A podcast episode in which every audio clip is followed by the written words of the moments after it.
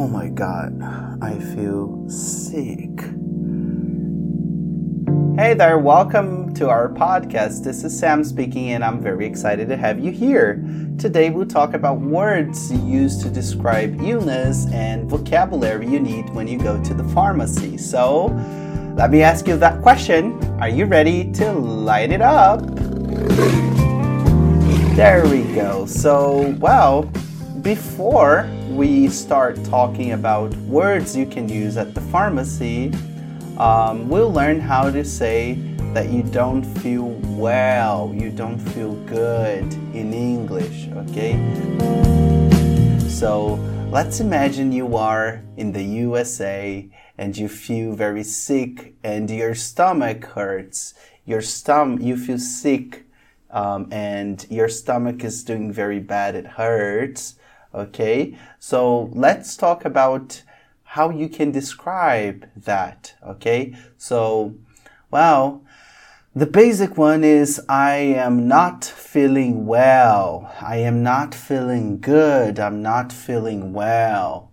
Okay. And you can say my stomach is a little bit funny, for example, when your stomach hurts, or I have a fever. Okay. When you have fever, when your body temperature is above the normal, okay? I have fever, okay?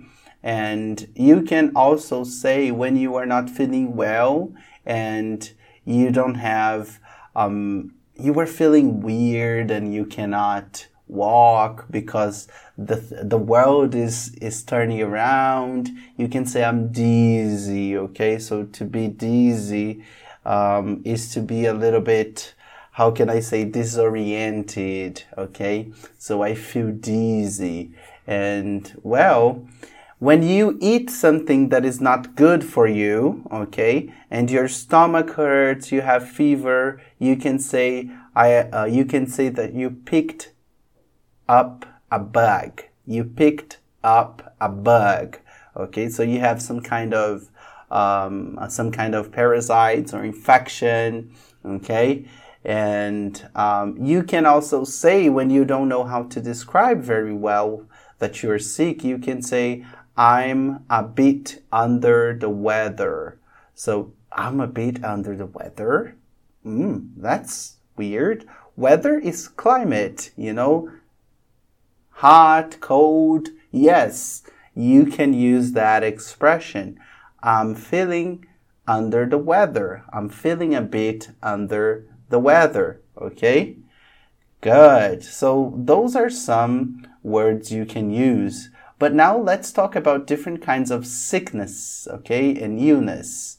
Okay, so, well, you can say that you, so let's go with the head first, okay? To have a headache, okay, headache is to have your head hurting, okay, when you're sick to your head, okay? good. And sometimes you you have a headache and you have to blow your nose, you know. So you may have a cold. So you can say I caught, I got, or I caught a cold. Okay? Good. And well, you can also say you have a flu, okay? So when you have a flu, your temperature will be um, above the normal, you have fever, and you will get um, a little bit weird. And normally, um, you, this happens um, in the summer, okay? For example, last summer, okay, I had the flu. It was terrible, believe me, it was terrible, okay? So, well, we know a cold or a flu um, so these are viruses, and um, it's difficult to take medicines to get uh, to get over it. Okay, so to take a medicine is to use medication. So uh, when you have a, a cold or a flu, you can't take any specific medicine for it, but you can take uh, a few pills or things to help you to fight the virus off. Okay, good. So, let's go now and talk uh, a little bit um, a little bit about um, about words you can use. For example, um, when you are hung over, what is that? Hung over. Well, when you drink a lot of alcohol, you get hung over. So you you get hung over. So uh, I am hung over. I had a lot of fun last night. I drank a lot of beer ah, and I am hungover. So that is a terrible feeling. Uh, and this generally happens when you uh, when you have a lot or too many drinks. Let me put it that way. Okay, so well, you can you can use those vocabularies to say that you're sick. And now I would like to talk about a few words you can use. Okay, in the pharmacy. Okay, so to get it started um, in English, we have two options for the word pharmacy. I mean, the, the, the place you buy medicine. Pharmacy and drugstore. Pharmacy and drugstore. In the US, usually we use drugstore. Okay, so it's uh, it's it's a store you can buy well drugs. So I will start with aspirin, okay? So aspirin is a medication you can buy at the drugstore, okay? And aspirin is the medicine.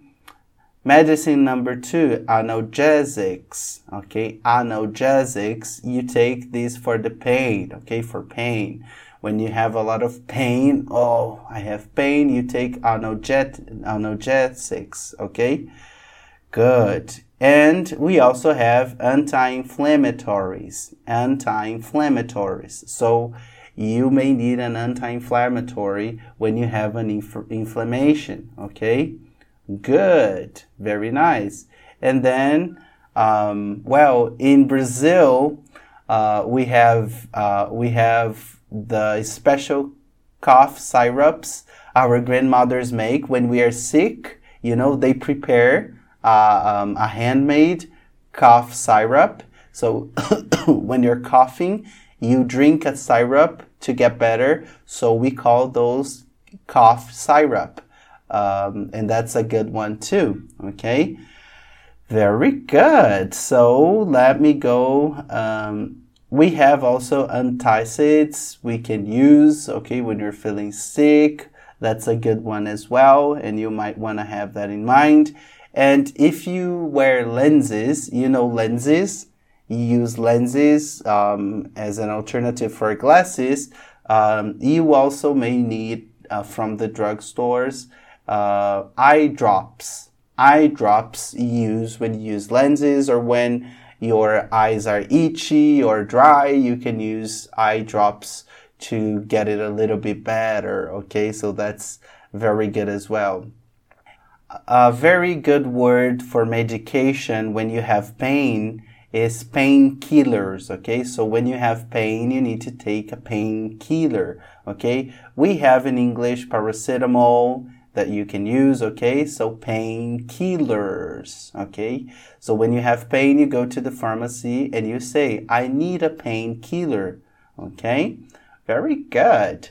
And now let's go and talk a little bit about something that isn't very interesting. Sometimes we don't feel very good and we have to attend to nature attend to nature's call uh, more than once a day or more than twice, and we have a diarrhea. Okay, so diarrhea, I'm sorry, this is a terrible word, but you need to know this word in English in case you need to talk about it. Okay, so um, if you have diarrhea, you can buy diarrhea tablets. Okay, to feel a little bit better. So that's the medication you take for diarrhea. Diarrhea tablets to feel a little bit better beautiful. And the opposite when you can't do number two okay you, you can take laxatives to feel a little bit better okay? Beautiful. So now that we have visited very important vocabulary let's talk about basic hygiene words okay? And to get it started let's go with the basic one toilet paper. Okay, so you can buy toilet paper at the pharmacy or even at the supermarket. And then we will go with um, the second one, and the second one, uh, as for cosmetics in, in general, is uh, the deodorant. Okay, deodorant. You understand, right? That's very similar to Portuguese. It's a cognate word. Okay, deodorant. Very good. Well, at the pharmacy, you can buy as well dental floss. Dental floss is the thing you use to clean the spaces in between your teeth. Okay, dental floss. Okay, very good. And other than that, we can go for sanitary towels. So, sanitary towels you use to clean your hands. Okay, that's good. Or paper tissues. Okay, sanitary towels. They have um, they have they are special for cleaning um, bacterias, okay? So it's a little bit different. And you have paper tissue.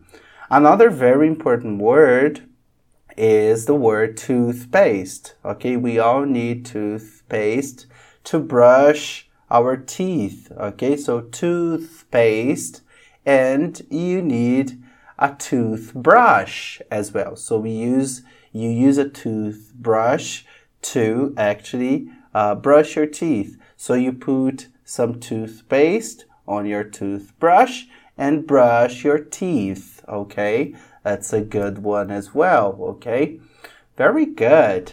So, well, to um, get on and, and close this episode, I'm going to talk about some words that you need if you have a baby. Okay, number one you can buy baby food at the pharmacy, at the drugstore. Baby food. Okay, special food for babies.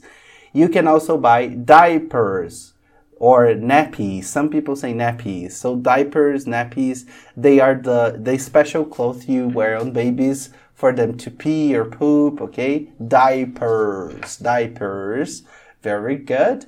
And let me think. I'm trying to think of other words. So, well, those are good words we can use when we go to a drugstore. There are many other words we can visit, um, and I would like you to comment and let us know um, through our social media or on YouTube about what other words and other contexts you would like to learn more about. If you would like us to uh, to post another episode with more vocabulary you can use at the pharmacy, please comment and let us know.